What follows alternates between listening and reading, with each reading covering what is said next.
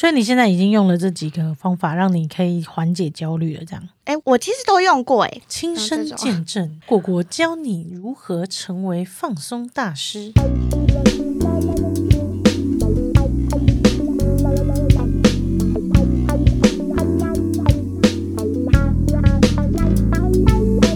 大家分享一下我最喜欢的零嘴，就是泰国的辣味鱿鱼。那个其实有时候吃完有点辣哦，对啊，所以我觉得很好吃。这还不是最辣的。我们每一次录音，唐说要吃点什么吗？要不要买点零食？一定会有那一包。等一下我们才要去吃晚餐，今天来不及买。对啊，最近太忙了。你最近在忙什么？就是因为我就年后啊，最近有在开始找工作，然后因为我现在的身份比较尴尬，就是因为我还不是心理师，所以我不能找正职心理师。的工作。我知道，因为你们在做这个过程当中，你需要经过呃兼职实习的训练，跟全职实习的训训练，跟考执照。对，你现在就在那个一年期间的考执照跟写论文的期间。没错，所以你不能挂实习心理师，你是准心理师。对，我是准心理师的身份。那但是因为在现实生活中条件上，我确实没有拿到证照，所以我也没办法做心理师相关职业的工作，执行业务的工作。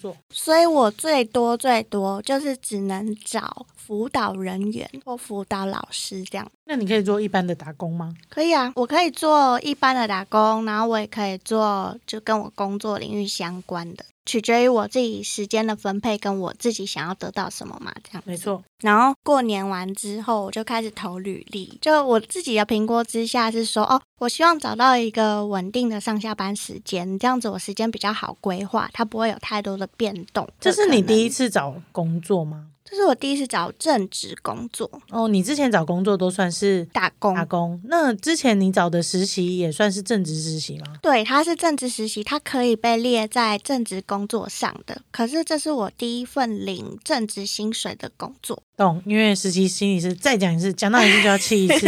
实习心理师没有薪资啊，没有薪资啊，没有薪资啊。我也不知道为什么我以前没有薪资的时候可以做的这么卖命，然后这么的热血。因为你没有后顾之忧，我能说实在，因为有人可以支持你养你，对，所以家庭的支持是很重要的一环，这我可以理解。嗯，然后嗯，我现在在找正职有薪水的工作之后。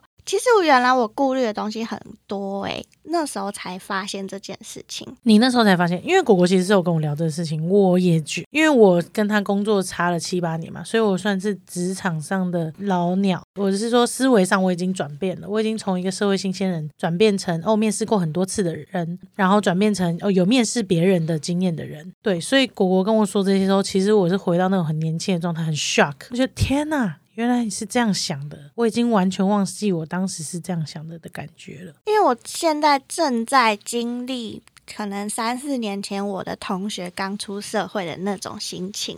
嗯，因为你花了三年再去念了一个新的东西嘛。对，所以其实我算是社会新鲜人，没错。但是是社会老鸟新鲜人。对，就是说我年纪已经到了，但是我才要刚出社会的感觉。嗯，就有一种男生去当完兵出来，好像输女生一年的感觉。就是这种感觉。然后我内心就有超多的焦虑跟不安，还有我该怎么样做好决定。其实这件事情就困扰我超久。其实很多人都会有这样子的困扰，因为我回想起来，就是有些人他可能一开始毕业的时候找到一份他觉得。呃，大学念这个，所以我就做了。对，然后他就去做了这件事情了。但是他做了一两年，就发现这根本就不是他要的。但他那个算是转职感觉，他至少有一点点工作经验。可是他转到完全不同领域上面，他也会很焦虑，他也会觉得我是不是输别人一大截。然后因为我就投了三个履历，其中有两个工作是大专院校资源教室的辅导人员，对我来说是全新领域。原因是因为它只有跟心理有相关，但实际上我服务。的是特殊生，神仙教母的专业领域是教母的领域，还有另外一个工作，他就是一个大学教授的研究助理。然后我就去了各自的面试，其实，在那几场面试当中，就可以感觉他们对待你在那个场合里面的方式的。我跟你说，面试，我从以前到现在，我都觉得面试就像一场约会。我觉得大家抱着面试的心态，绝对不是他要不要用你，而是双方的。对，就是你是去感觉那工作场域的气氛、氛围跟那个 vibe。他怎么跟你讲话，他会说出什么样的话？就像你第一次去约会嘛，他一定会有包装，他喷香水啊。包括化妆啊，但是你可以从很枝微末节可以观察出哦，对方可能是怎么样子的人，然后你再决定你们要不要往下交往。其实我觉得真的很像一场约会，但是在那个我也不知道是不是因为在教育产业里面，可能我面试的是比较有声望的人吧，所以相对来说他们的对话都是比较单向性的。通常面试也是比较单向性，没错，它不是真的像约会的状态，但是因为现在人的选择权多也不多。所以我觉得是取决于你去面试人的心态。对，就虽然他是那样子对待你，但是还是一个彼此认识的过程。没错，因为你进到职场，你也不可能真的像恋爱一样，你们是平等的。对，因为他毕竟可能还是你的主管。但在那个就是面试里面，我就可以感觉到我是跟这个人工作，还是跟整个团队在工作。嗯，我是一个人工作做完这件事情，还是我是跟着团队一起？这没有好坏吧？就没有好坏，这只有我个人适不适合而已。Anyway，就最后综合评估之下，我就选了其中的一个资源教室的工作做。上个礼拜六我就去了他们自愿性的参加，因为我还没入职，一个行政的会议，然后是要讨论下个学期大型活动的分工。就意外得知，我即将是下个学期大型活动的承办人哦，所以我要办一个活动哦，是什么类型的活动啊？有点像大学的系上的那种什么什么之夜之类的类似这种活动，然后可能会让呃身心障碍的学生上台表演，然后我要整个人承包这个活动，包含器材、宣传、行政这些领域，然后我可能就要做一个计划书，然后我写一个 rundown，知道所有的人当时 在这个会场上的时候谁在哪里，然后谁做做什么事情。这是我的工作，这就是你的工作。我就是加油，还说你加油。我真的是，我听到时候脸整个绿掉，哎，我真的是垮掉，我笑不出来。你突然发现这是一场专业了吗？我一直都觉得这是一场专业，所以我脸才垮掉啊。因为我觉得这不简单。第一，我还不熟悉他们学校的任何的处事，不熟悉他们学校的校风。我也才刚接到这份工作，可是我要开始办活动，就是跟我想象中我要从事一些辅导相关或是学校运作不一样这样子。那你们在面试的时候没有聊到这点吗？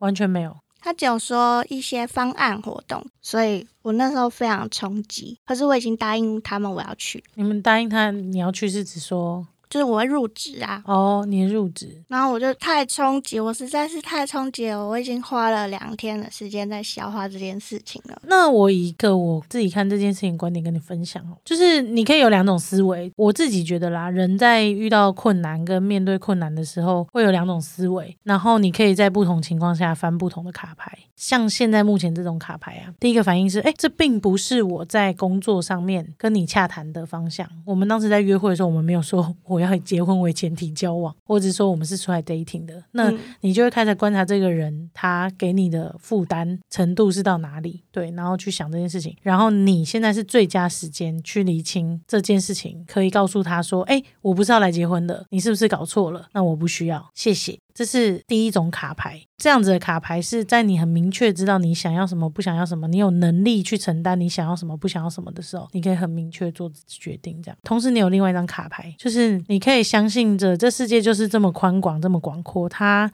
相信着你可以做到这件事，这完全是一个机会。我觉得有时候压力就是一个机会。我换句话说，就是你手边的资源可能比别人更多，你可以来问我，你可以问跟这件事情有关系的人，然后你是不讨厌还是纯粹有压力的再去做这件事情，可以理清自己想要的方向。嗯，如果我接受它，它会变你生命中蛮重要的东西。所以卡牌本来就很多种，看你怎么翻。但最烂的翻法就是你做到一半，头已经洗下去了，你才发现你不想要。但这恐怖情人可能已经缠上你了。那我告诉你，我翻了第二张卡牌，在我那两天极度焦虑的情况底下，我列了一个自己现阶段的目标，跟我选择这个工作的目的，来理清我自己到底要什么。这样子，我觉得我是一个很棒的人。虽然说他通常没有办法在第一时间之内马上消化那。的情绪，因为我跟果果跟基本上完全相反的人，我就是嗡嗡完以后，我就马上展开地图式的计划，说这件事情要怎么解决，然后我会把我的情绪放在最后面，所以。当我要真的来面对我的情绪的时候，其实有时候那个东西已经大到你我可能无法承受了，所以我跟果果刚好相反，果果是第一时间让他情绪大到无法承受，可是他有能力去消化完之后，再来再来想想解决解决方法。对我来说，这真的很冲击。我会感觉到压力的原因，不是因为这个挑战我不想接受，而是因为这个 工作在现阶段我的人生规划里面，它可能挤压到了我本来想要完成的目标的时间，所以我就觉得我的时间被压缩了之后，我开始感觉到很慌张，我也开始感觉到，那我是不是有办法顺利的在我计划时间内完成我现阶段要完成的目标？那你你就是运用红亭的那个看镜子对自己对话的方法、对，然后最后我就厘清了，把我现阶段我要做的事情写下来。我就写说，现阶段我最重要的目标是我要毕业，然后我要考上心理师，这是我人生以来一直以来都想做到的事情，所以它是我最首要的目标。然后后来我就在想说，那我为什么要选择这个工作的目的？可能要有一份稳定的薪水，或者是说我希望这个工作不影响我实现目标的这件事情。然后我就在想说，哦，那我未来终极目标想要是什么？那我就写说，哦，我要考上心理师，而且我要做一个有别于以往智商风格不一样的心理师。然后我想要开智商所，那那个智商所是什么样子？我就往了我的未来的整个人生的蓝图走，再回头思考这件事情，然后我就自己可能算是有一点点接受了这件事情，就是说宇宙安排我在这个时间点要吸收这些知识的目的跟任务，是因为可以在最短时间内学习学校的运作跟写企划的能力。恭喜你，你可以做出这么完整这堂课，我完全觉得很赞。然后再跟你说一下，你可以做出这些 bam，是因为你有我这姐姐 bam，因为在这之前发生更大冲突事件，呃很难在这边分享。对，然后我跟果果讲，其实做所有事情，你要理清的事情，就是你为什么这么想这么做，跟你的目标是什么，你才有办法去把你从你惯性习惯的深渊里面做决策的深深渊里面。因为你如果像遇到这种事情，你做决策的深渊，你可能很害怕。你通常都会超害怕，就吓到，然后吓到疯掉，觉得天啊，我没办法这个，然后打电话就拒绝这件事情，或者是你就真的又硬着头皮然后做，然后你自己也不快乐，你也没有理清这个目标，然后就离开了。所以上一个事件他学到了这个方法，这个方法就是要推荐给所有人，就是找出自己的目标，还有自己喜欢的东西到底是什么，目的是什么。然后你未来的图像跟你现在做的这件事情有没有帮助到你的未来？然后我自己就写了很多关于我自己的信念，就精神喊话这样子。没有任何一件事情能够阻挡我成为一位心理师。现在学校的工作不是终点，可是如果未来我想要当一个智商所的所长，我要学习带其他的人的时候，必须得先了解学校的运作，才会知道哦他们在想什么，然后我可以给予他们什么帮助。我想营造的智商所是什么样子氛围的智商所，然后我想要带给他们什么感觉。我就是慢慢的、慢慢的理清我自己，然后收下这个考验跟挑战，试试看。就不是所有人都要选择直接面对的这个这种人生啊。其实我嗯觉得刚刚果果讲到信念这两字，我觉得这个东西，我先讲这个东西是我从别人身上学到的，然后我把这东西告诉果果，是我从一个我大学老师的身上，是课外老师，是一个教戏剧的老师身上学到的词汇。然后他告诉我这件事情之后，我就理解这个东西，然后我觉得它是非常重要的东西。我们在一个很无聊的状态之下吵架，反正就是一个活动，然后一个公演，就我有我的立场，他有他的立场，我们就吵架。但是吵架的时候，他就在网络上写说他的想法跟他的看法，然后艾特我。我觉得这件事情你有你的道理，但我也有我的道理，但是我没有要把这件事情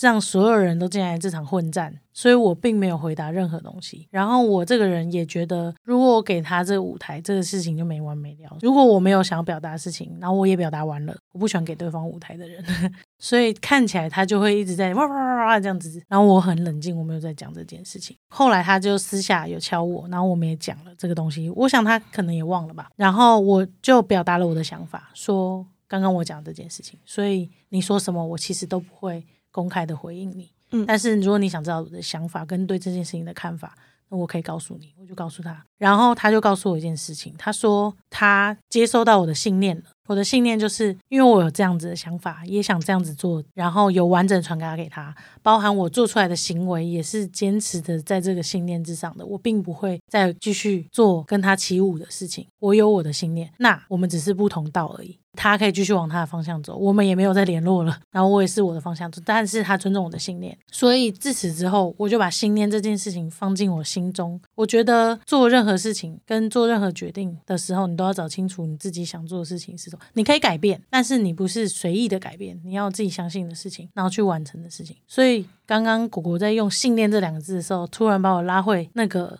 状态，跟我上次在跟果果讲的事情的时候。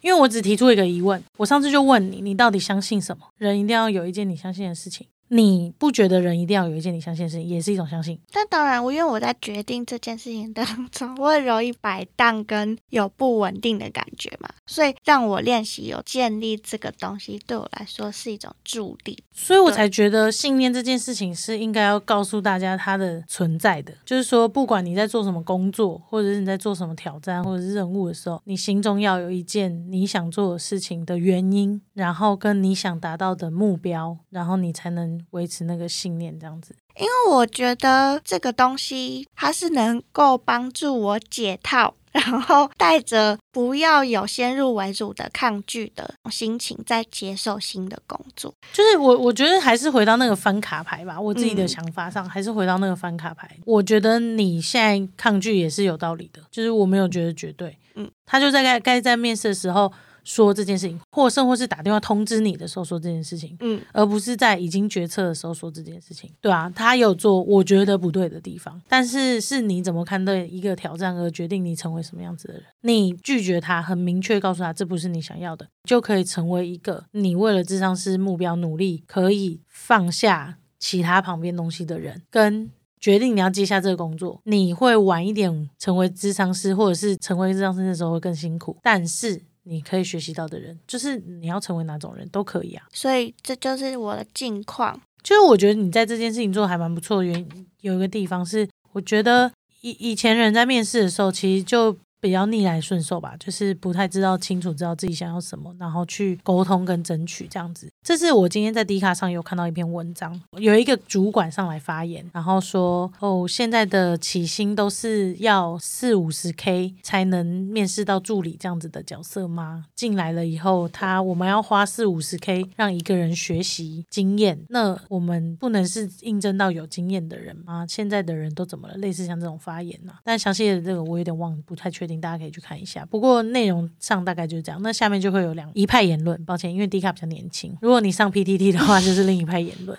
但其实都在点出一个问题，我觉得现在社会风气本来就不一样，就是你在要面对职场上面的要求的东西本来也就不一样，生活水平不一样啊。以前可能买房子没那么贵，但是我十年前买房子可能也贵了。嗯，就是我的意思是说，现在起薪标准本来就不一样了。那你身为主管，你心里有点冲击，确实是，但你要用现在的起薪标准去看待。这件事情，那现在的人也比较会争取自己的东西，意思也就是说，你也可以在他争取的状况之下选择选择你要不要用他。对啊，就是双方都是有权利的，就是有点像是以前约会都只能透过相亲，然后谁说谁是谁，你就是谁。然后你们就结婚生子过一辈子，但现在就是素食爱情啊！现在也是不止素食爱情，在素食爱情中，你也可以用聪明交友的方式，你可以更找到你的生命中的另一半，更契合。对啊，所以他用那样子的眼光，下面当然是一片骂声啊！就说你不能自己之前拿那么少薪水，然后你现在要来要求，因为薪资涨了，你也要看嘛，不然你可以不要用它，就是都是有这种条件。所以我觉得现在的人在面试的时候，就应该要更聪明的知道自己想要的是什么，然后提出自己的条件。那我觉得市场机制就是这样。如果你提出来条件，你发现不对了，你自己也会修正。我靠，我怎么都一直找不到工作，是不是我太好高骛远了？就是我觉得，就是你会找到一个跟你磨合，他愿意付你你值得且薪资的条件，然后你也愿意为了拿这份薪资而为他好好工作。确实，你去争取这件事情，不要被绑住，我觉得是很棒的。嗯，选工作其实分两种嘛，一种是就像选校不选系一样，或选系不选校一样。选工作你有选选大公司不选人，因为大公司的人太多种，你选不了；还是你选小公司选人，然后去评估自己的性格适合什么很重要，厘清目的，找到目标，然后维持你的信念，找到你适合的方式的工作场域。更多时候，我觉得心灵健康是很重要的。现在的人越来越注重心灵健康，我自己还是保持一个开放态度，就是优先顺序的问题。对，如果一味的只支持心灵健康而忘记工作了，那我觉得也不是到很健康。但一味的只工作忘记健康，那也真的就不健康。因为我感觉到的是，如果你前面你已经疏通了这些东西，然后你仍然感觉到心理不健康，那其实这个东西就不适合你。可是，如果你疏通了，你的心理有变成健康，那剩下来是一种未知的感觉，那做就对了。就是说，两个极端都不对。如果你完全只在意自己的心情，而不愿意接受新的挑战的话，那很难有新的事物。那我可以随便分享一下我刚开始转职找工作的事情。之前我应该有分享过职涯是吗？就是说，我觉得剪接转行销打不过一堆人怎么办？大家可以回去听那集，绝对有办法找到自己的出路。对你不要怕转职。但是我那时候有面试几个工作，然后我一进去，我就觉得太像邪教了。那里不是我的，对，那里的氛围不是我的地方，我觉得太可怕了。就是你要很清楚的知道你要什么。嗯，就是因为我很焦虑嘛，然后因为我就想说，哦，那怎么办？怎么办？要怎么样缓解我的焦虑？所以后来我就有去看书啊，或者是听 podcast 啊，或者是根据我之前学过的心理学的一些概念。来缓解我焦虑。那我也整理了几大项，然后让大家认识一下，然后以后也说不定可以用在自己的生活上面。所以你现在已经用了这几个方法，让你可以缓解焦虑了，这样？哎，我其实都用过，哎，亲身见证，果果教你如何成为放松大师。就是呢，如果说你跟我一样是非常容易焦虑、紧张，或者是会灾难化思考的人。其实很多时候，心理学有教过一种方法，就是转移注意力。因为你太容易把焦点放在向内的探索跟自己身上的时候，很容易钻牛角尖。所以，如果你可以向外，然后把注意力放在外面，找一些你的家人、朋友、伴侣，然后来聊聊天，让你的心情可以缓和一下的话，这是一种排解压力的方法。